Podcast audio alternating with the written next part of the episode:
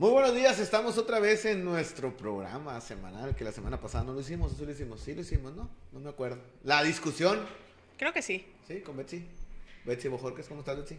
Así es, muy bien, Lalo. ¿Y tú cómo has estado? Bien, bien, bien, llegandito de vacaciones, andamos un poco... hay Yo siempre he pensado que, que deberías de tomarte otros cuatro días después de vacaciones para descansar de las vacaciones. Para aterrizar, ¿no?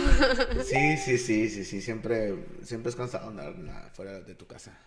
Divertido, padre, pero despejas tu mente, despejas otras cosas, pero físicamente, y más que fuimos manejando, ¿no? es cansado, pues. Y manejaron muchas horas, ¿no? También. Yo, Pues sí. fui yo, yo, sí, ¿Manejaste todo, tú todo el tiempo? sí, ida y vuelta. Bueno, me ayudaron dos horas ahí, pero eh, casi, casi, Culiacán, Mazatlán me ayudaron. y yo- la Lo mayoría. que pasa es que yo esa carretera la recorrí, yo creo que unas 50 veces, no sé, te echara mentiras cuántas. Entonces ya como que ya sabes cómo, qué es lo que tienes que hacer, es más sencillo, más fácil, andar, vete por aquí, vete por allá. Entonces, pero bueno, es un trayecto de aquí hasta la ciudad de Guanajuato, donde le digo a mi gente que es mi segunda tierra. Sentí- siento que me equivoqué de ciudad, de haber nacido allá. ¿Te gustaría irte a vivir para allá? ¿Alguna vez lo has, lo has pensado? Definitivamente siempre lo he ¿Y pensado. qué, qué es lo que te ha detenido a ti a irte a vivir para allá? Eh, llegué a Obregón una situación que a lo mejor económicamente Ajá. no estaba bien. Ajá. Y siempre que llego a Obregón y- es una ciudad que me ha tratado bien en el aspecto eh, financiero, económico. eh, me vine a hacer ditch y eh, a vender ditch en la primera ocasión y me fue muy bien. No venía otras circunstancias. Ahora llegué la segunda, esta vez que llegué en unas circunstancias, la verdad, no muy agradables, si lo quieres ver así, es, con una mano enfrente y otra atrás. Literal. Entonces mi señora pone su negocio, yo pongo a vender seguros, gracias a Dios la gente me, me, me recibe, empiezo a hacer movimiento de los seguros y me va bien. Entonces a veces dices tú, para que si ya estás bien, ¿para qué le mueves? no? Entonces, Aunque, bueno, yo creo que en el caso de tu esposo es diferente, pero yo creo que tu trabajo es muy... Abierto, Donde, ajá, muy abierto y donde quiera lo puedes hacer. Pues, o sea, eres... eh, prácticamente eres tu propio jefe y tienes clientes por todas partes, pues. Entonces es como que... Sí, siento que es muy accesible, pues. me puedo quedar un mes en- en viviendo en Guanajuato y, y- y tú aquí podemos estar en la zona de WhatsApp trabajando de la misma forma, ¿no? Ajá. Entonces, sí, sí, sí, yo creo que sí se puede. Pero bueno, hay que, hay que trabajarlo y verlo. Pero sí, es una ciudad muy hermosa. Ha crecido mucho. Fíjate que me quedo, salgo, salgo de la ciudad y salgo del estado y, ay, cabrón, dices, qué atrasado. Estamos, siento que estamos un poco atrasados a nivel de otros estados. Este, Guanajuato, entras a la ciudad de León y es, decía eh, mi hija men- menor, decía, cuando vayamos a México, pensando como que estamos en el otro lado, o sea, eh, Cuando estaban en Guanajuato. sí, ¿En o sea, serio? la verdad, es una ciudad muy, es muy grande, o sea, un estado muy rico, mejor dicho, no sé, se ve, la, se ve el progreso, no sé si me puedes... Y de hecho creo que, bueno, yo he visto muchas fotos y sí que es un lugar al que muchas personas quieren ir a visitar, pues. Sí, sí, digo, sí, sí, Guanajuato es una ciudad hermosa, hermosa, la verdad estoy enamorado, mis amigos, son muchos amigos ahí, muy buenos amigos, que hice, creamos una, eh, yo, sentiment, o sea, si lo quiero ver así como una familia. lazo muy fuerte, pues. Sí, yo, en lo Ajá. personal, ellos también, no- tengo contactos con ellos todos los, hablo por lo general todos los días con ellos, en, la- en WhatsApp de perdida, en un grupo que tenemos ahí, o diferentes eh, momentos, no, como que eh, pasé navidades en sus casas, eh, sus papás nos recibieron muy bien, siempre fueron muy atentos con nosotros, con mis hijas, entonces siempre hubo algo, eh, yo quería verlos, saludarlos, conocer a sus hijos, de- porque primero lo único que nos faltó fue con- ver a los hijos del- de, Javier, de, de un amigo eh, que tiene el restaurante, Ajá. a sus hijos que estaban en Saltillo, pero fuera de ahí vimos, a- creo que vimos a todos y a los papás de un amigo que, que no pudimos verlos. Y otro amigo que tampoco vi. Bueno, pues también muchos que también se te nos va. Que quedan pendientes, ¿no? Es que o vas de turista o vas a ver a los amigos, entonces la combinación no por lo que se pudo. Sí, sí, sí, claro. No pude pistear como quería pistear. un día sí tomé con mis buenos amigos. eh, lo que pasa que... Y se siente, bueno, para ti como estar en casa, ¿no? Eh, porque yo he conocido muchas personas, por decir, ¿no? Que viven aquí en Obregón, toda su vida han vivido aquí, se van a, a vivir a otra ciudad y no terminan de encontrarse en esa ciudad y por lo visto te pasa al revés, ¿no? Entonces, sí, la verdad, yo siempre he buscado a las ciudades que he vivido, que he vivido varias ciudades, pues hacerme, sentirme parte de la ciudad. Porque si no, no vives, no vives, no, no, no, no. O sea, yo me iba a, diferentes ciudades y, me, y había gente de Obregón. Yo buscaba gente que no era de Obregón para juntarme. Y yo siempre he buscado, te hablaba, Betsy, ¿qué onda? ¿Vamos al cine? ¿O vamos al antro? ¿O vamos? Ah, vamos. O sea, eh, yo empecé la relación con un amigo que se llama Gustavo Buc. Él y Antonio, Antonio fue el primer como que conocí, nos presentó a Gustavo, pero como que Gustavo era el más salidor. Ajá. Y yo, Gustavo, ¿qué onda, güey? ¿Qué vas a hacer? ¿Es de Guanajuato? Es de Guanajuato. Órale. ¿Qué vas a hacer? Se parece a Tipken, no sé si viste un, un estado con unos lentes que, uno güero que, que subí en mis estados. Ajá. Eh, a ese, ese, no, no, lo he visto. Bueno, si lo ves, dice, ah, sí, lo vi. Ajá. Pues, probablemente lo viste en mi estado.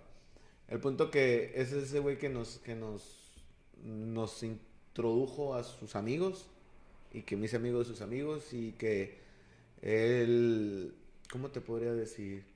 Yo, yo siempre los busqué. Y después él nos buscaba, ¿no? Pero, porque yo tengo un amigo que se llama Raúl, que nos juntábamos todos ahí en, en, bueno, vivía en Irapato con él y juntábamos a la gente de Irapato. Pero yo era el que buscaba siempre, siempre buscaba a la gente de ahí, salía con la gente de ahí y trataba de relacionarme con la gente de ahí, pues. Entonces, ¿Qué onda, güey? ¿Qué vas a hacer ahora? Ah, vamos para allá. Pum. Oye, güey, ¿qué hacer el sábado? Ah, esto, vamos para allá. Pues el mismo abrir tu, tu ancho, tu banda más grande, ¿no? Tu, tu... Cuando tú viviste allá, este, ¿te fuiste a trabajar? ¿Te fuiste a me estudiar? Fui negocio con, no, fue a negocio con Raúl, un amigo. Ah, ok. Eh, me fui con él, me invitó para allá y me fui para allá. Y me fui literal, agarré mi televisión, lo único que tenía.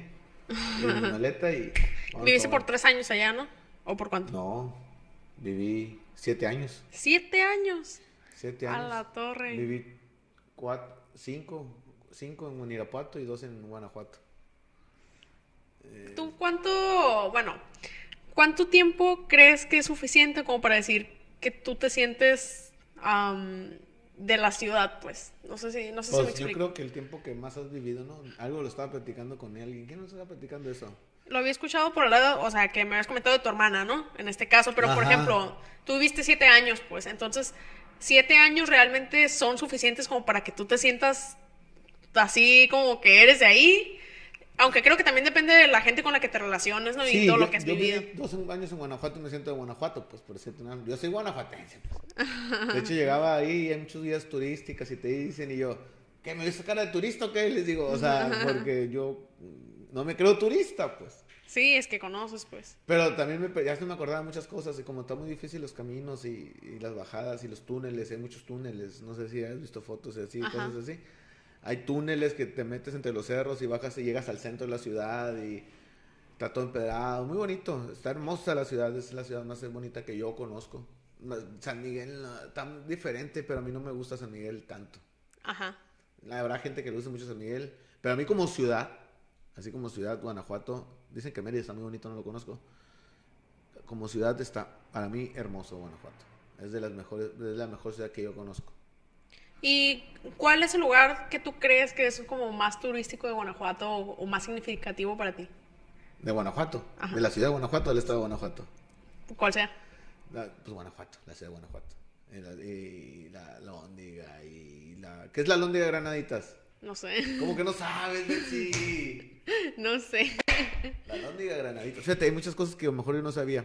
En la calle de la Lóndiga. Ajá. Eh, se llama Positos, donde está el restaurante de mi amigo. Eh, está la Lóndiga de Granaditas donde juntaban el grano, que antes, en esa época, era lo que, que da como dinero el grano, pues. Lo que dejaba. Y entonces ahí se juntaban los ricos. Entonces cuando llega la independencia, a la Lóndiga, se juntan ahí y es donde viene el pipila. ¿Sí conoces el pipila? Bueno, el pipila era un amigo, un indio, que se pone una piedra para poder entrar a la puerta y tumbar la puerta porque tiraban con fuego. Ajá. Entonces él se puso una piedra y se fue a la puerta de la lóndiga y tumba la lóndiga y es donde llega la conquista. Llega Miguel y algo ahí, toda esa bola de cabrones llegan y conquistan la Lóndiga. Como que tumban el fuerte de, la, de, los españoles. Ajá. Era la Lóndiga, pues. Entonces, eh, hay muchas cosas que no, no, no, la, la gente que vive ahí...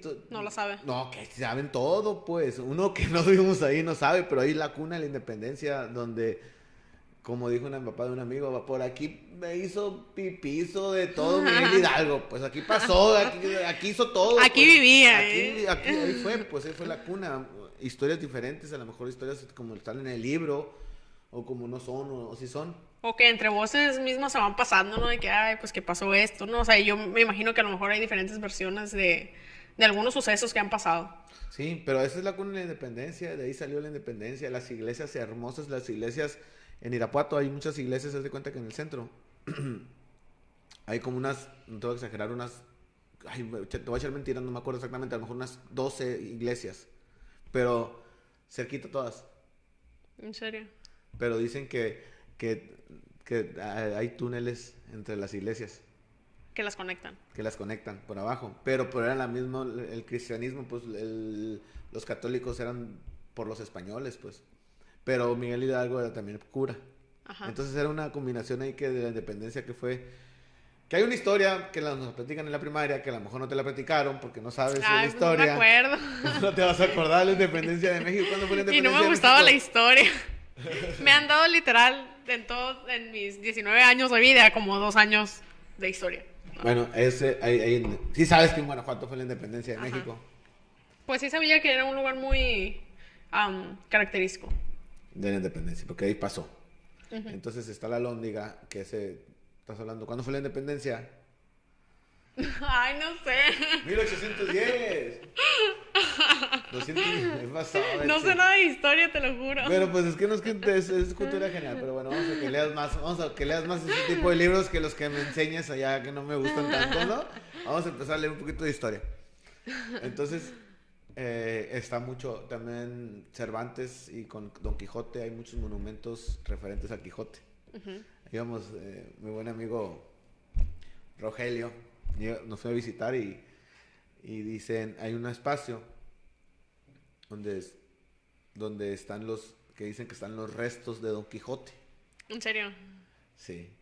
No me, no, a ver, pero le dicen los restos porque, y dice mi compa, íbamos, yo estoy platicando un amigo, aquí están los restos, dicen que aquí están los restos de Don Quijote.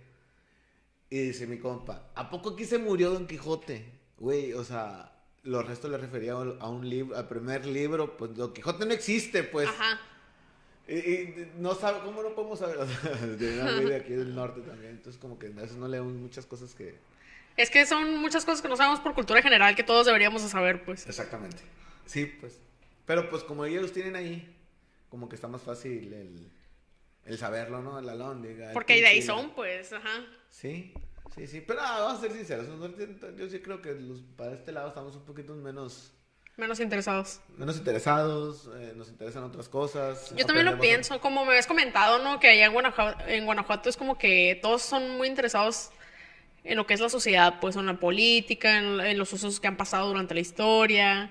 Ajá. Y para acá, o sea, como que no es tanto, pues. O porque No. me habías comentado que desde chicos, o sea, de en las reuniones así que tenían, era como que todos se ponían a, a platicar a lo mejor de historia, de política y compartir ideas y cosas que han pasado.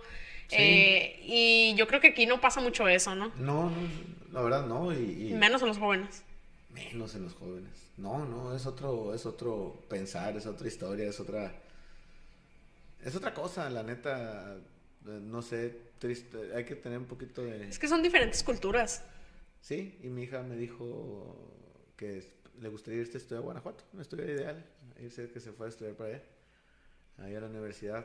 Es una ciudad, es una ciudad, tiene una universidad, la Universidad de Guanajuato, que es una universidad pública, pero de las muy, muy tipo, no sé, Es muy... Reconocida. ay, de prestigio.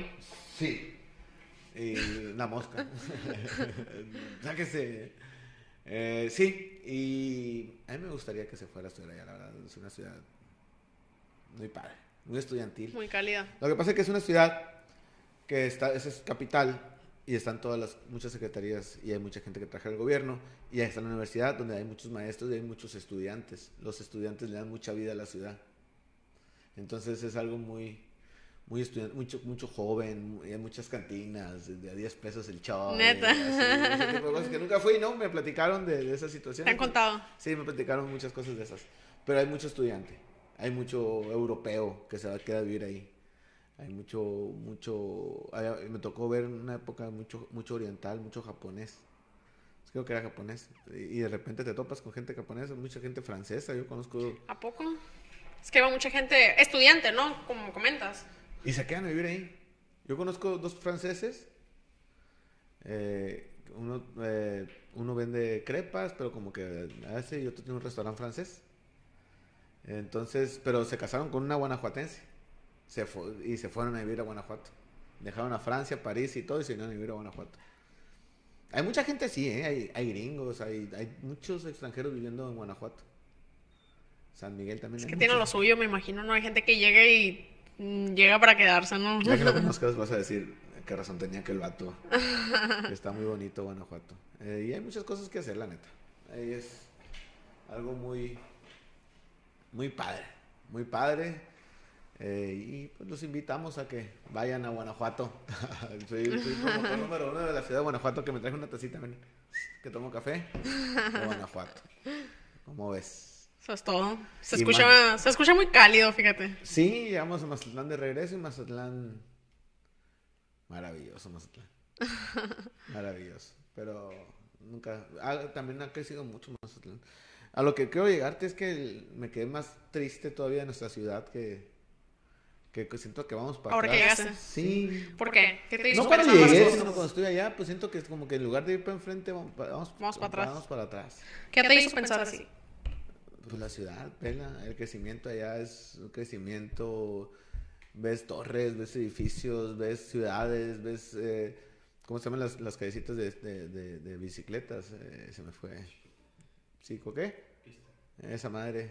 Eh, hay, hay crecimiento, hay, ves las carreteras, ves los, los libramentos, ves, o sea, ah, es dinero, es, es evolución y aquí la neta Se ve igual, o peor. se ve, no se ve, no se ve, no se ve, no se ve. Ojalá, ojalá haya un cambio, ojalá crezcamos en la ciudad, ojalá sea mejor ciudad. Me daría mucho gusto que fuera mejor ciudad, nuestra ciudad. Yo pienso que a la ciudad le falta como mucho, mm, aparte de tener más seguridad y esas cosas eh, por las calles y así, también le falta mucho mantenimiento, ¿no?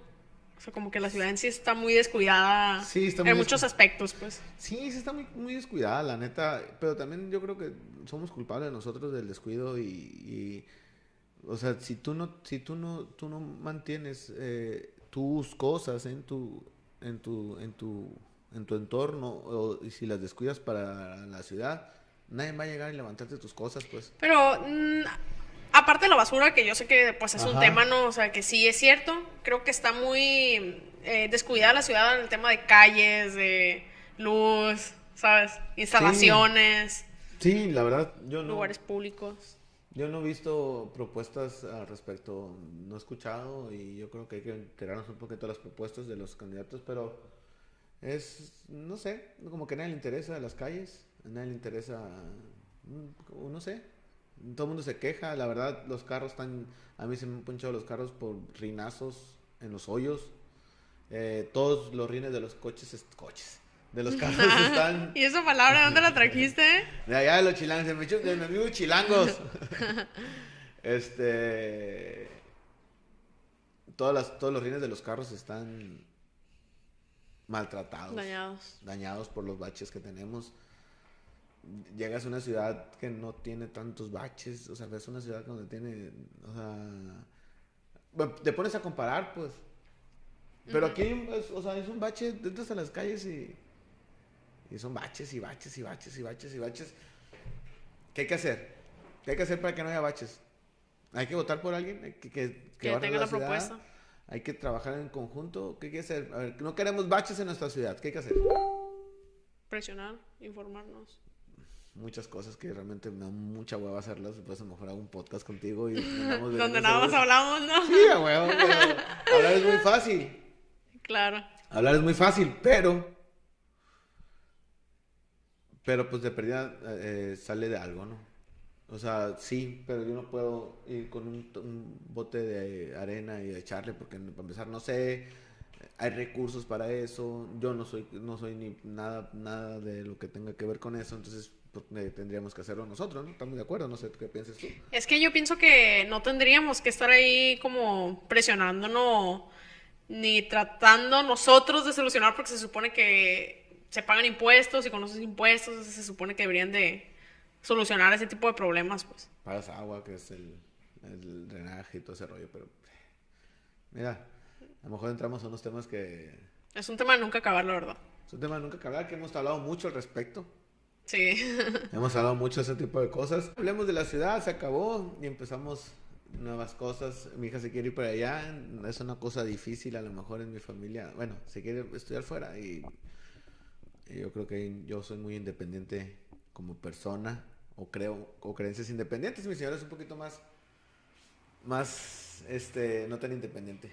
A lo mejor quise tener a mi hija aquí estudiando en la universidad. ¿Tú qué piensas de eso, Betsy? Tu esposa no es tan independiente. Ajá. Am, bueno, a lo que me has comentado tú de tu crecimiento desde que estabas pequeño, siempre fuiste muy independiente, pues como Ajá. que siempre te dejaron hacer de todo y así.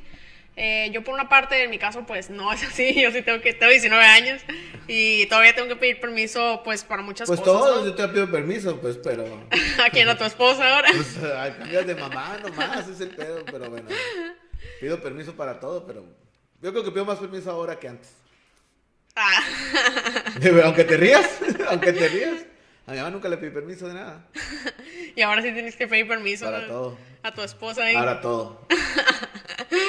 no, pues Pero ahí bueno. está. Eso habla de tu independencia como persona. Ya llegarán esos... esos, ¿Por qué se llaman esposas, las esposas de, de los... Ay, no manches. ¿Por qué crees que se llaman... A ver, ¿tú por qué quieres que se llaman esposas? Pues porque se supone que vas a estar con esa persona siempre. No, las que las de los policías. Ah, porque estás atado. ah, y- pero por eso, ¿o qué? ¿O te atan? Pues no sé, creo que son conceptos un poquito diferentes. Pues te O sea, depende cómo los tomes. Pues yo puedo tomar a que tu esposa se le dice, no tu esposa, sino a la palabra esposa se le dice esposa de, a tu mujer, porque se supone que van a estar siempre juntos, pues, hasta la muerte o más allá si es que hay. Pero a las esposas de los policías, las esposas, o sea, pues no sé, yo creo Es como que es- dicen casados. Casa de Dos, dos. ajá. Ajá. será, no sé si sea por eso las, los- no sé, las palabras. Mm, ay, quién sabe, tendríamos tú- que buscar la etimología griega ahí a ver qué, Sí, ¿no? Y las cuál es el significado. Sí, y las independencias yo creo que, no sé, deben de ser. O sea, tú no te dejan salir a, al antro. Ah, sí, pero tengo hora de llegada y todo. ¿A qué hora es tu hora de llegada? ¿Tú, tú qué te queda? Ah, pues mi mamá me da permiso como a las 2 y mi abuelita ya no sé a qué horas me daría permiso porque pues Pues no, no te ha tocado, ¿no? no me ha tocado, no, no me ha tocado salir, la verdad. No, a mí me... Pero es que sí, yo no sé, no sé, los horarios... Tú tienes, tú, por ejemplo, no sé, a lo mejor tu hija ahorita está un poquito más chiquita y así, pero si tuviera 18 años, tú le pusieras una hora de llegada. Si van en carro, sí. Si van en el carro así. Si no, Si pasan por ella y ah, que se vaya, ahí me avisas cuando llegues. pero Yo- que llegue o que Yo, no importa. Yo, yo, yo. Mira, es que al no llegar, es, eh, ¿a qué estamos hablando? O sea, en el sentido de que eh, te diga, ah, papá, no voy a llegar porque me voy a quedar con una amiga. Así. O sí, pues algo, un ejemplo así, pues no en sí que no te avise que no va a llegar, pues. O sea, exacto. ¿Sabes qué? 5 de la mañana, aquí sigo. Ah, Haz lo que quieras, pero avisa, pues, así, ¿no? Ajá, sí. Avísame nomás que estás aquí. O sea, ¿por qué? Porque hay muchas cosas que han pasado en nuestra... De hecho, yo creo que esa es la mejor manera de, bueno, para mí, de tratar a tus hijos, porque de otra manera, o sea, si tú estás como siempre encima de ellos y de que no hagas esto y no hagas el otro, al final del día te van a a lo mejor terminar mintiendo. Pues en Pues este imagínate. caso, a lo mejor tu hija te tendría más confianza de decirte, pues, qué es lo que va a hacer, a qué nos va a llegar y todo ese rollo, pues. Sí, entonces, no sé, yo creo que si me dice, me voy a, comer- me voy a quedar a los 18 años a dormir con mi novio, no sé, si fue a lo mejor fue algo difícil de mi... A lo mejor no, no, o sea, a lo mejor ahorita no lo tienes tan bien estructurado porque no has pasado por ahí, ¿no? Pero... Pero pues al final del día lo hacen, o sea, lo hice, no sé, o sea, ay, te lo van a, te lo... Estoy seguro si en el momento que pase y me diga la mentira, voy a saber que es mentira. La neta, o sea. O sea, entonces tú crees que no. Hace cuenta, si ella te dijera eso en dado caso, ¿no? en un futuro, eh, no te molestaría. Pues sería como que. Pues bueno. Pues, ¿qué vas a hacer? ¿Qué haces? Ni modo que vas en contra de la vida. Pues que vas en contra de la vida. Es que eso es ir en contra de, de tu crecimiento, de ir en contra de experiencias nuevas, de en contra de, de conocer, eh, abrir tu panorama, el, el salir de, de- de tu entorno, es salir de tu burbuja. Dice mi señora que, que yo fui el culpable de que, de, de- de que ¿De ella saliera de una burbuja que... Pues está bien, ¿no? Yo le dije lo mismo, está bien. ¿no? Este, hay otras cosas en la vida que ver que está fuera de tu entorno. Entonces, no puedes ir contra la vida, no puedes ir contra el crecimiento. Imagínate que te quedes atado a tu vida a, a si- diferentes situaciones. No sé, no creo que esté bien. No sé, a lo mejor personas pensarán que sí. Yo creo que no. Es que yo creo que dejas de disfrutarlo, ¿no? Cuando Sí. vas en contra de. Cuando vas en contra de sí, sí, sí. Pero hay que conocer, ¿no? O sea, hay que. No sé, no sé, tú, tú tendrás otro pensamiento, no sé qué piensas. De hecho, yo estoy de acuerdo con tu pensamiento. Pero tu actor es diferente, a lo mejor. Actúo. Ajá. Mm, por ejemplo, mi familia a mí me educó de manera diferente, ¿no? O sea, ellos te- tenían un pensamiento más así como que, a mí, por ejemplo, si yo tenía mis mejores amigas, así que años con ellas, así, muchas veces no me dejaban viajar con ellas, así, con su familia, porque me protegían, o sea, es como, a lo mejor se le podría llamar sobreprotección o no sé, pues, pero, Pero, eh, por ser mujer o por ser hombre. ni con mujeres ni con hombres, o sea, Pero, ¿tienes primos o sobrinos o...? a es- primos y primas. y Tengo es más primas que, que primos, la verdad. Pero, ¿son igual de una educación que en tu casa o es diferente? Pues yo creo que cada familia es diferente. Sí, pero al final del día como que... ajá. Por ejemplo, yo tengo una tía que tiene una hija, así una prima, pues igual que yo, y hace cuenta que ella ha viajado sola con sus amigas y así a otro, a otro país y así, pues. Y por ejemplo, mi mamá o mi abuela, y Pero me pregunto, no, ¿tú no crees tanto. que pues. tú no te limiten a salir por ser mujer o por... Yo pienso a lo mejor que si fuera hombre tal vez sería diferente. O sea, tener un pensamiento machista en tu casa. Mm, No, la verdad no te sabría decir, ¿Tú qué crees? Estamos hablando... pero yo pienso que podría ser, pero no te sabría decir porque nunca he tenido como tantos hombres cercanos a mí en la familia, pues. Pero yo creo que sí sería diferente y sí serían más accesibles con un hombre que con una Una mujer. Sí, yo también creo. Sí lo creo. Pero... Y es muy común. Sí, sí. Ajá. Sí es... Sí, sí es... Ya lo platicamos. Es, es más indefensa la, la mujer, pero al final del día tenemos los mismos... Corre más peligro, ajá. Sí, sí, definitivamente se corre más peligro la mujer. Estamos de acuerdo. Pero... Pero pues mm, si vas con un, con un, en un radar, con un ambiente, Conocidos, conocidos, ajá. familia, laboral, trabajo, escuela, congreso en Monterrey, donde van a lo mejor, a inventar, 50 alumnos y van todos en conjunto.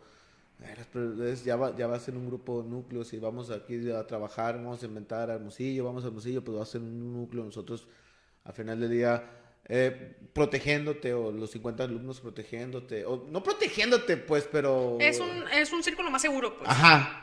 Eh, si vas con tus amigas y su familia, yo creo que es, pues es seguro. Creo pensar que es seguro. Este, no, por- no por el hecho de ser mujer, solo el, el hecho de ir en núcleos, vamos proteger, él va conmigo, yo voy contigo, eh, vamos, vámonos protegiéndonos. O sea, ¿dónde estás, güey? No has llegado. Ah, o sea, todo ese tipo de situaciones que, que deben de unir a, la- a las personas, ¿no? O sea, los núcleos. Sí, así es.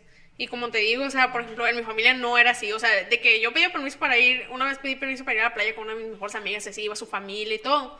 Y no me dejaron así. No me dejaron. Y muchas otras veces que quería ir, a lo mejor, ah, que quiero ir a las albercas con unas amigas y su familia. O así, o sea, como que creo yo cosas que no son eh, malas o que puedas correr peligro en sí, ¿no? O que no tendrían por qué no dejarte, pues. Pero, por ejemplo, a mí es como que no me dejaban. Eh, situaciones así, pues, pero la verdad yo sí estoy muy de acuerdo con el pensamiento que tienes y creo que es, pues, mucho mejor establecer un lazo de confianza con, pues, tus hijos y así. En este caso, como me comentas, que a lo mejor, lo- no sé si lo hagas ahorita porque es menor de edad, a lo mejor cuando sea mayor de edad, o sea, tú ya ves como que le vas a dar un poquito más de libertad a tu hija, pues. Y ella va a tener la confianza de decirte, pues, lo que quiera hacer, pues. Es que yo, no, yo nunca, a mi hija nunca le... La has limitado. No, no, ella tiene permiso conmigo siempre para, para todo. O sea, pues, ve, no, no vayas, o sea, yo- apenas que a lo mejor tengo, la haya castigado en algo, ¿no? O sea, te la limitarla por un castigo es diferente. Es diferente. Pero si estás todo bien, pues le dice, no sé, ejemplo, mamá, ¿me dejas ir para allá? Dile a tu papá, ah, ah, va. Ya ni me preguntas. Ya pues. nomás te avisan, ¿no? Sí, yo no tengo problemas, o sea, todos somos libres. Eh, eh, hay que ir midiendo con quién anda nomás. O sea, hay que, sí, hay que supervisar. Ajá, o a lo mejor conocer un poquito, ¿no? A ver con quién se junta o cosas Sí, así, ¿no? ese ¿Quiénes tipo son cosas. sus amigas o algo así? Pero hasta ahí yo pienso que ese tipo de cosas es lo que Es fundamental. es fundamental, el, el- el hacer eso. Así es. Pero Betsy, terminamos otro programa de la discusión, ya recién llegados a trabajar, a darle, a seguir grabando, a seguir promoviendo y a seguir haciendo las cosas que, bueno, me están gustando, me gustan, no, no me están gustando, me gustaron del día uno, el, esto y está bien, ¿no? Así es, yo pienso que, no sé, a mí también me gusta, se me hace divertido. Gracias, Betsy. a ti, bye.